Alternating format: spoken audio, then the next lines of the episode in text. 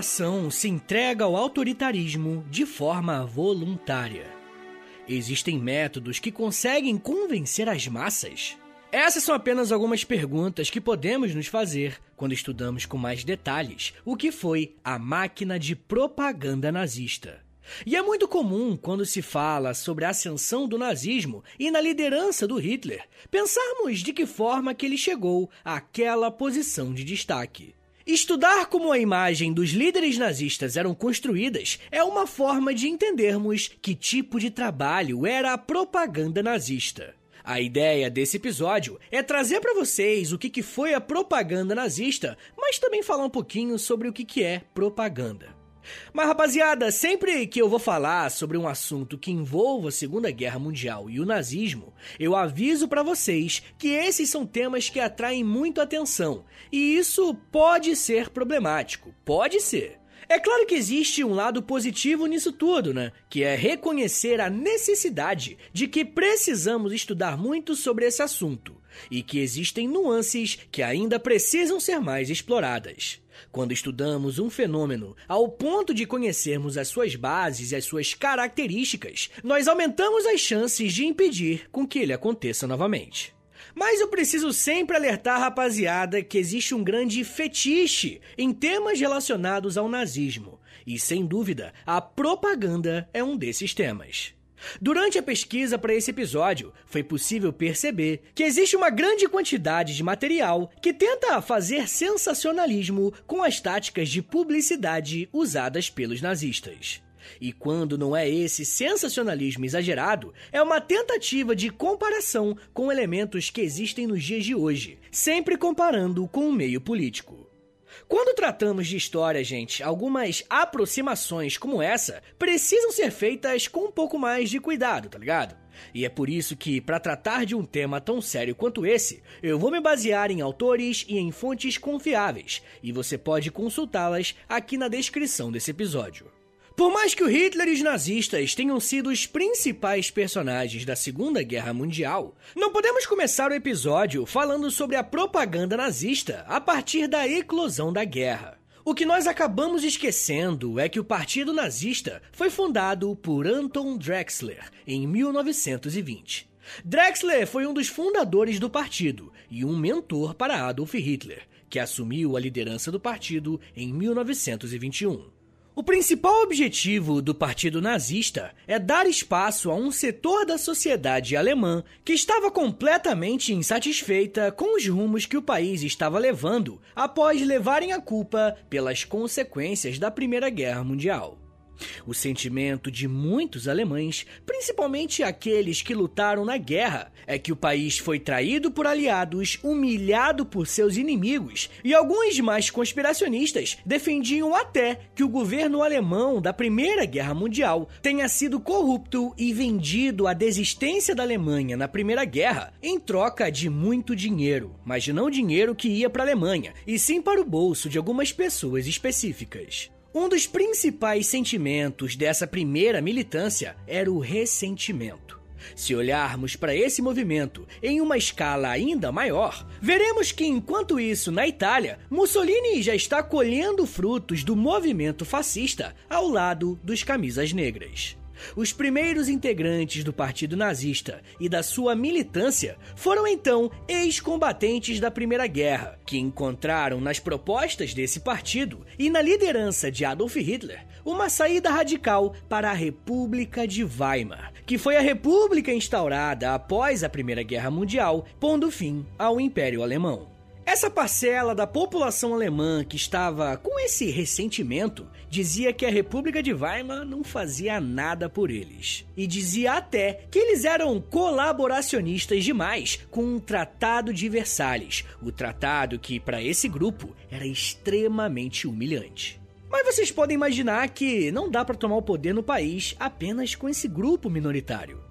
Eles até tentaram através de um golpe em 1923, com um push da cervejaria, mas ele acabou falhando e o Hitler foi enviado para a cadeia por conta dele. Ah, e vai ser nesse momento da cadeia que ele vai escrever aquele livro dele, Minha Luta. Isso mostra pra gente que durante a década de 20, os nazistas ainda eram muito fracos. Se formos falar do jogo institucional para valer, em 1925, um membro do partido nazista se candidatou à presidência e ele recebeu apenas 1,1% dos votos. Para um grupo que tinha aspirações de reformar a Alemanha, esse era um resultado muito fraco. Um dos principais objetivos a curto prazo que o partido tinha era aumentar a sua popularidade em outros setores da sociedade. A figura que teve um papel muito importante nesse processo foi um farmacêutico chamado Gregor Strasser. Strasser era de origem bávara e lutou na Primeira Guerra Mundial, chegando ao cargo de tenente. Após concluir o seu serviço militar, ele também achava que era preciso unir os alemães para reconstruir o país e encontrou no nazismo uma alternativa para essa questão. Mas diferente dos outros integrantes do partido, o Strasser era filho de um advogado politicamente ativo e por isso tinha trânsito a uma certa elite política que os outros integrantes não tinham. E é bem verdade que, para muitos nazistas, essa mesma classe política era uma das principais causas dos problemas da Alemanha. Mas em muitas situações, uma aproximação seria bem-vinda. Além disso, Strasser era conhecido como alguém que teve acesso a uma educação de qualidade e tinha um repertório cultural um pouco maior. Todas essas características foram usadas para aproximar o partido nazista de parte da classe média alemã que ainda tinha algumas barreiras com os ideais nazistas. Além disso, o Strasser se mostrou um bom administrador e em 1925 seus esforços já tinham rendido um aumento quadruplicado no quadro de membros do Partido Nazista. E ouvindo tudo que eu tô falando desse cara, você deve estar tá se perguntando, né? Pô, Vitão, se ele era tão importante e relevante, por que, que eu nunca ouvi falar dele? Olha, essa é uma pergunta muito interessante. E de fato, o Strasser tinha tudo para ser um dos maiores nomes do nazismo. Mas existia um porém. Ele tinha uma diferença muito grande com os outros membros mais radicais do partido. Ele não acreditava que o antissemitismo deveria ser a base do partido. Quem explica isso melhor é o historiador Richard Evans, ao dizer que, abre aspas, Strasser desdenhava os outros grupos ultradireitistas, que julgavam que a solução primitiva do antissemitismo fosse adequada. Ele chegou a dizer para um companheiro de partido que o nazismo era diferente, porque buscava uma revolução alemã por meio de uma forma de socialismo alemão. Fecha aspas. Olha, essa citação é muito importante por alguns motivos. Primeiro, porque mostra que, para esse integrante do Partido Nazista, os seus companheiros deveriam buscar uma saída socialista para a crise. E será que ele está falando do socialismo de Karl Marx? Será que é o mesmo socialismo da União Soviética? E eu faço essa rápida provocação porque é muito normal nós vermos na internet pessoas conceituando o nazismo como sendo de direita ou sendo de esquerda. E até hoje isso é uma questão que gera muitas dúvidas. E eu vou responder essa questão justamente no episódio que eu faço para os apoiadores do podcast lá no Apoia-se, beleza? Então, se você quiser ouvir esse e os outros mais de 80 episódios que já tem por lá, é só assinar apoia.se barra História em Meia Hora ou clicar no link da descrição para descobrir se o nazismo era de esquerda ou de direita. Mas eu disse que essa citação do professor Richard Evans era muito importante por dois motivos. E o segundo é apontar que existia uma divergência em relação à questão dos judeus dentro do partido nazista. Como nós temos o privilégio de saber o final da história, nós sabemos que essas camadas, que não defendiam a ferro e fogo o antissemitismo, ficaram cada vez mais isolados e acabaram perdendo seu espaço. E de fato, o próprio Hitler nunca teve contato pessoal com esses políticos que não aderiram aos ideais racistas dos nazistas.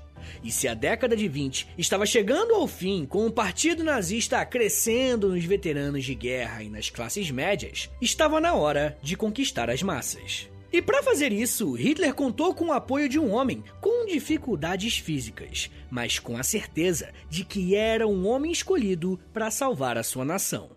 Eu estou me referindo a Joseph Goebbels, o futuro líder da propaganda nazista.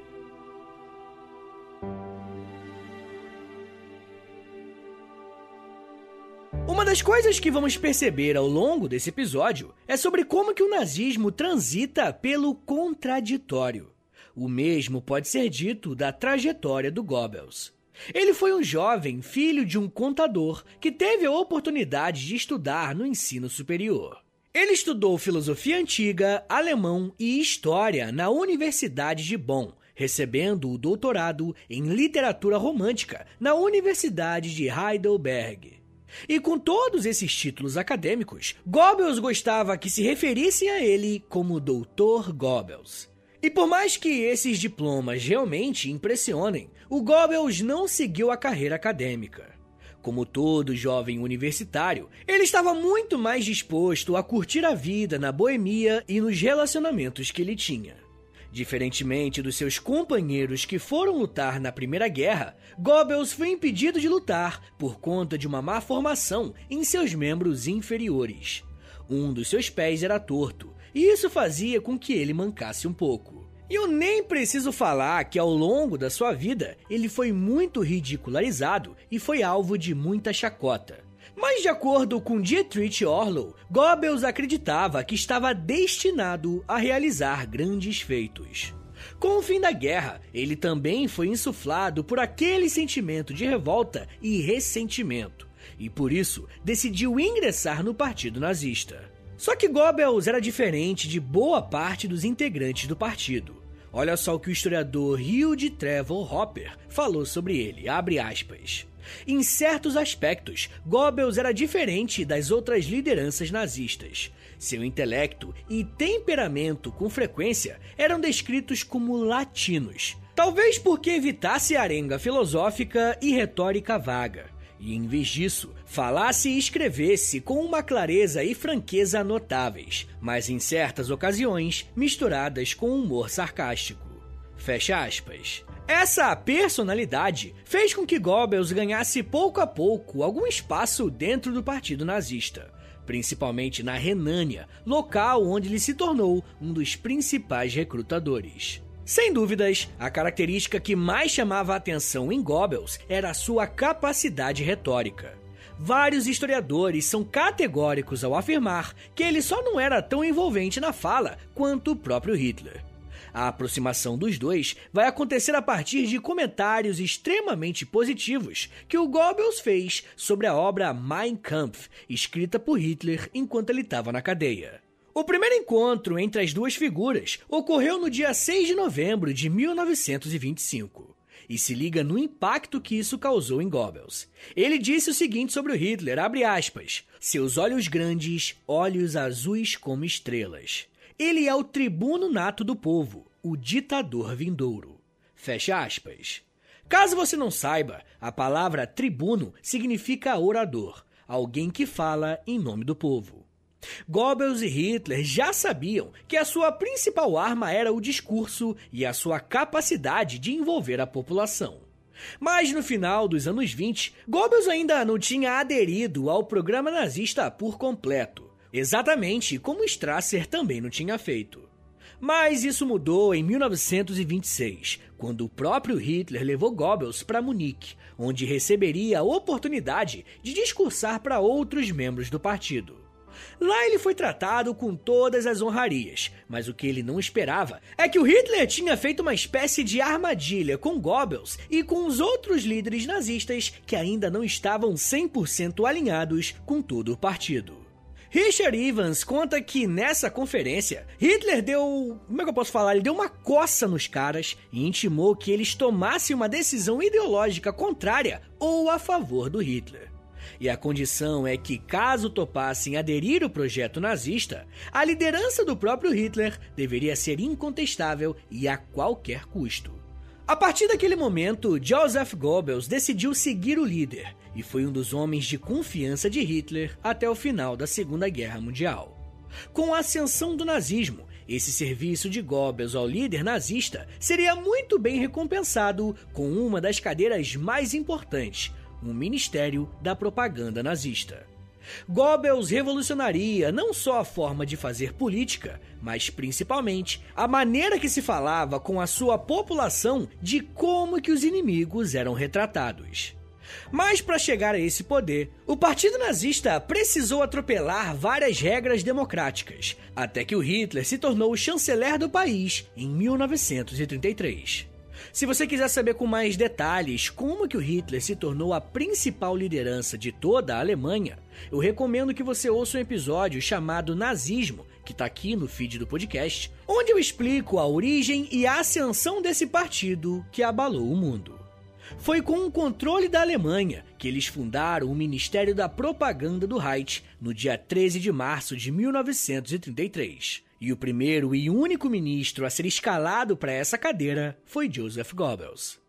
Eu ainda quero falar mais sobre quais eram as atribuições do Goebbels à frente desse ministério e de que forma que ele foi usado como uma arma de guerra e como uma estratégia de convencimento para a população. Mas me dá um minutinho aí, tá, gente? Que daqui a pouco a gente volta e eu falo um pouco mais sobre livros, cinema, passado, artes, discurso e inimigos. Segura aí, que é um minutinho só.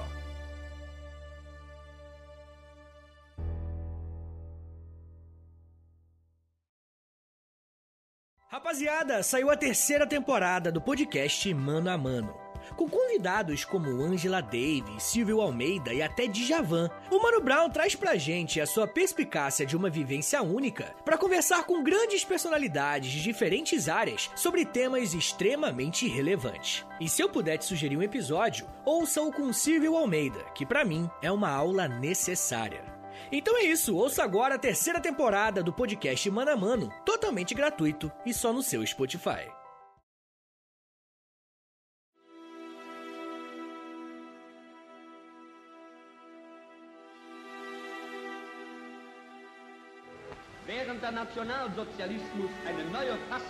Abre aspas.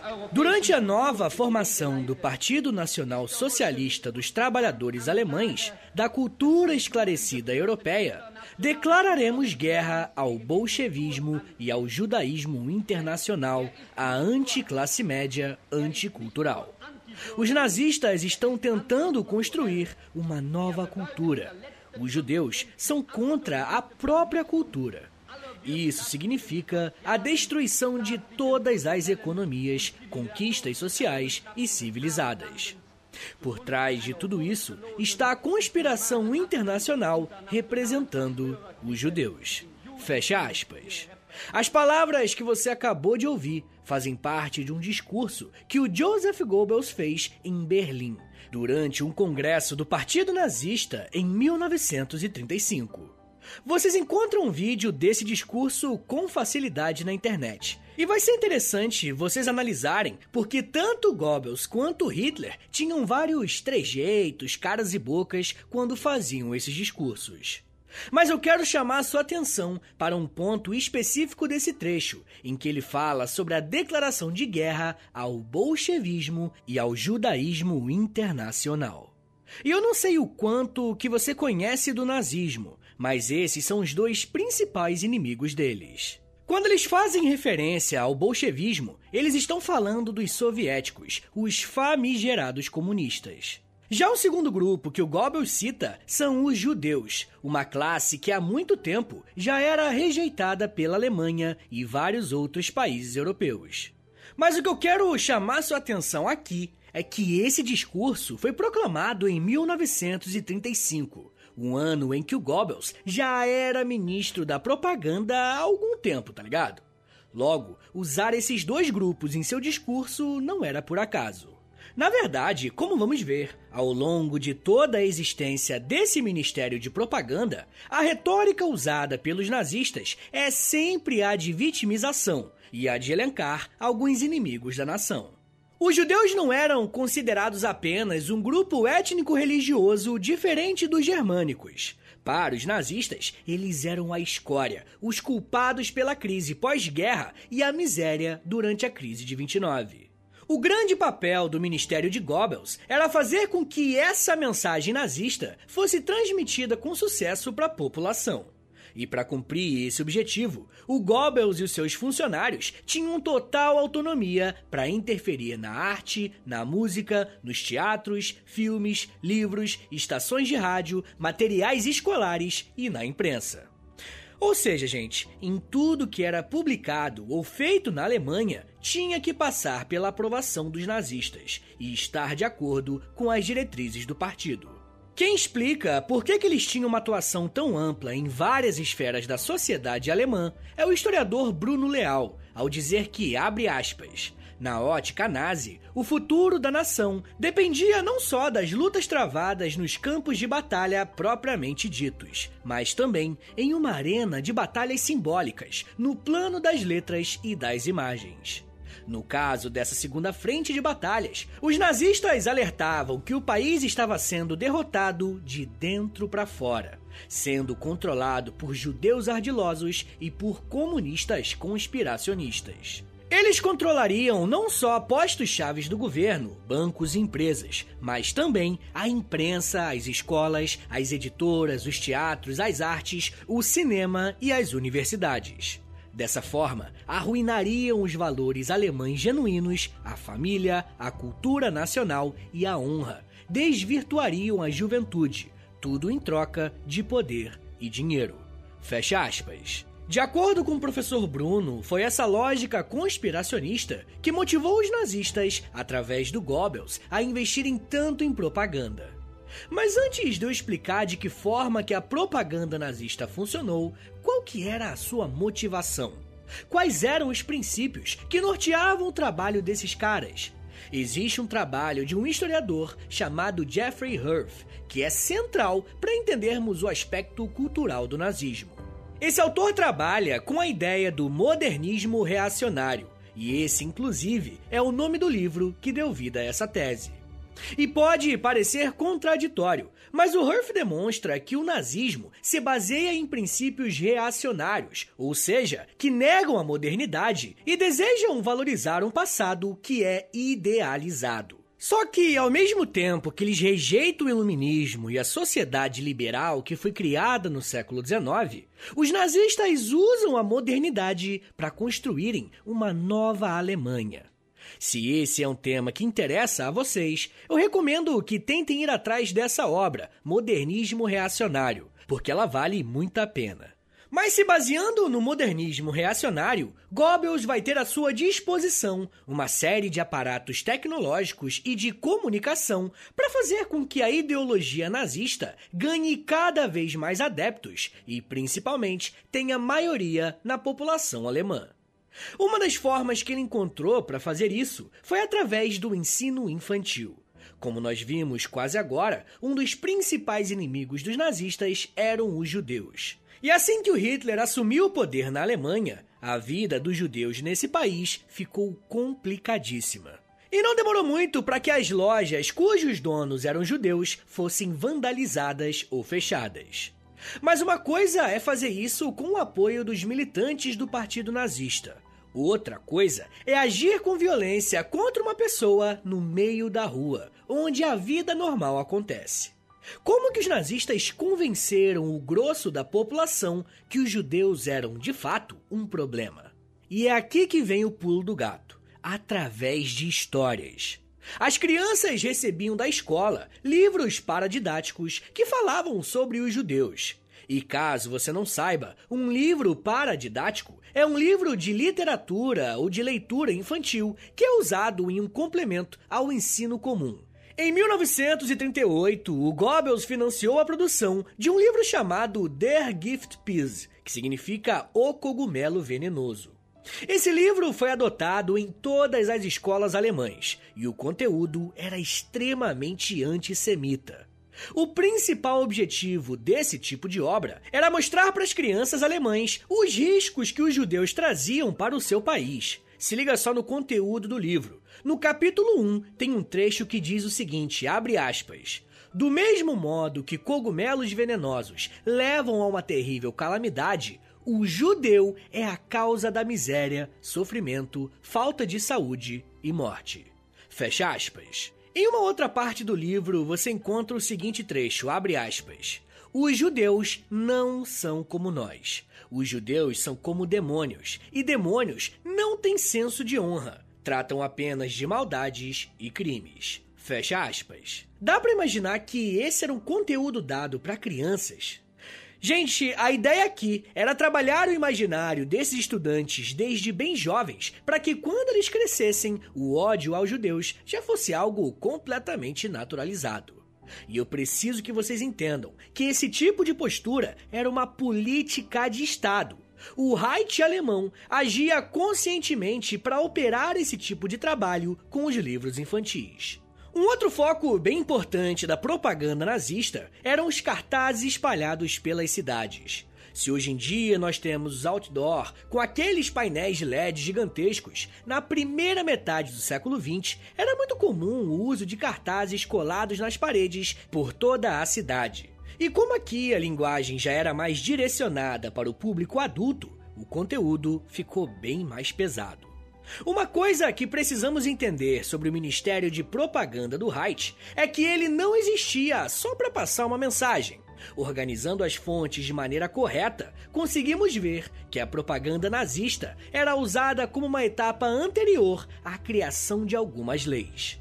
A propaganda era usada para dar uma maciada no imaginário dos alemães, para que em seguida eles não achassem muito estranho uma determinada lei ser aprovada no país. Por exemplo, toda essa propaganda antissemita para crianças na escola não parou por aí.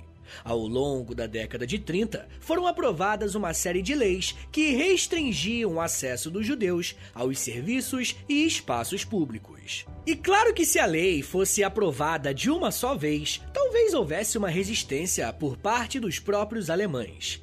Uma das leis que os nazistas queriam colocar em prática era a esterilização compulsória dos judeus. E em um português um pouco mais claro, o Terceiro Reich queria castrar o maior número de judeus.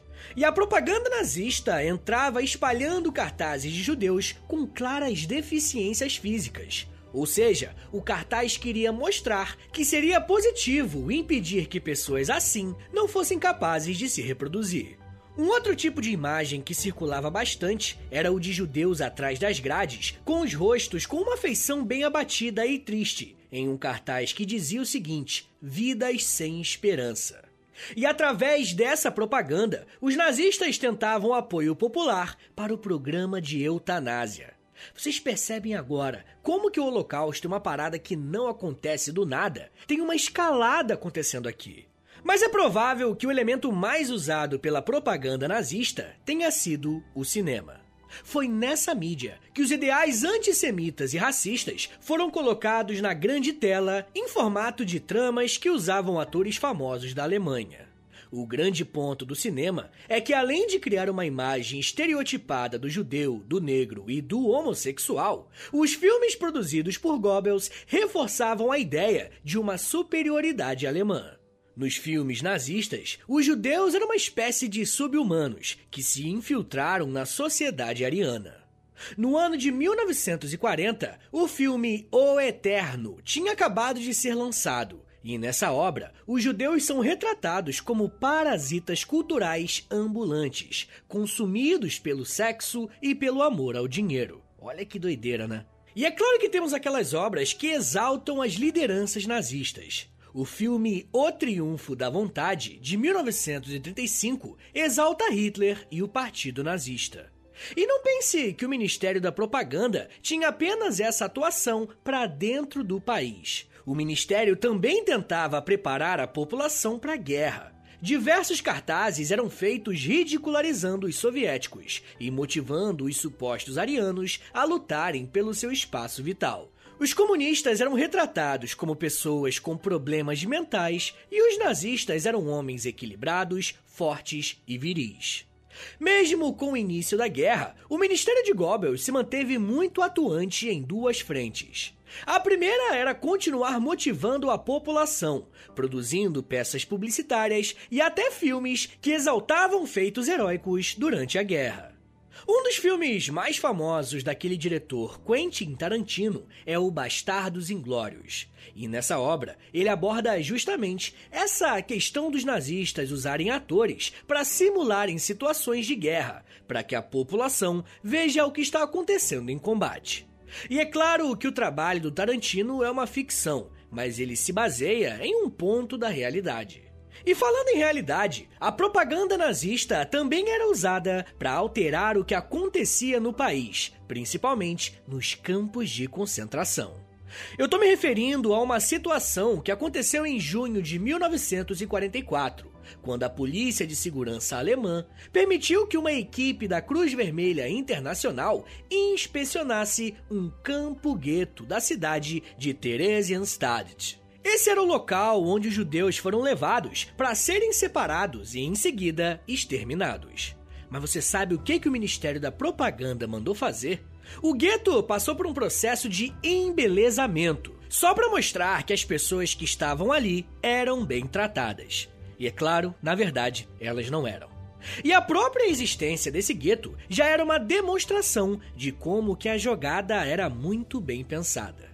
Ao longo de todo o governo dos nazistas na Alemanha, os judeus já começaram a ser retirados das suas casas para serem enviados para os campos de concentração ou para esses guetos, como eu falei.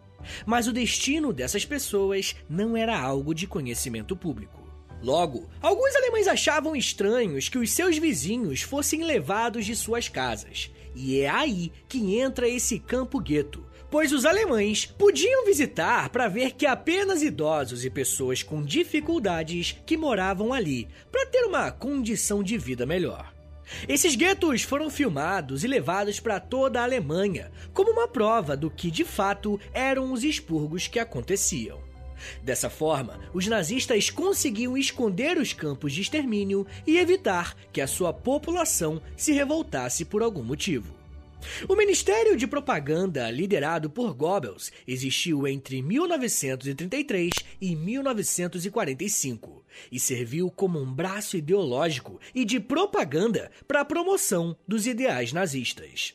O nazismo só foi do tamanho que foi porque houve uma máquina de propaganda com um vencimento e um apagamento dos crimes.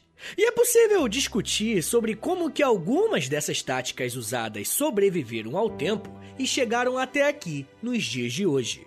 Mas isso já é um papo para uma outra meia hora.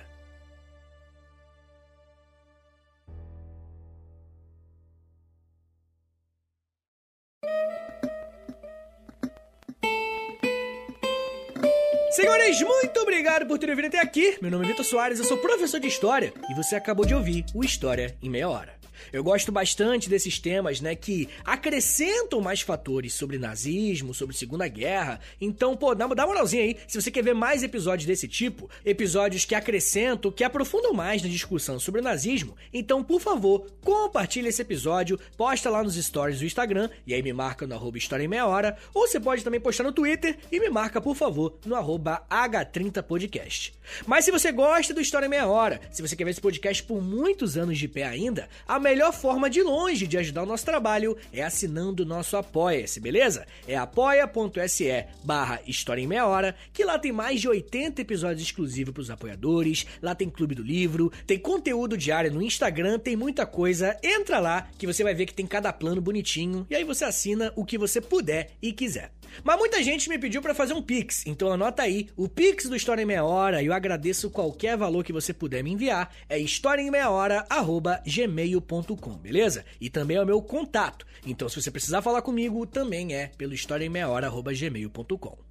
Rapaziada, o História Meia Hora tem a parceria com a Loja, L-O-L-J-A, Loja. Entra lá no site deles, é loja.com.br, digita História em Meia Hora, que você vai ver as nossas roupas lá. A gente tem moletom, tem camiseta, tem blusão, muita coisa com estampas exclusivas do História em Meia Hora, tudo com temas relacionados à história, né? E claro, né, quando você compra um produto lá na loja, na nossa, na nossa loja, tá? Especificamente, você também ajuda o nosso trabalho, beleza?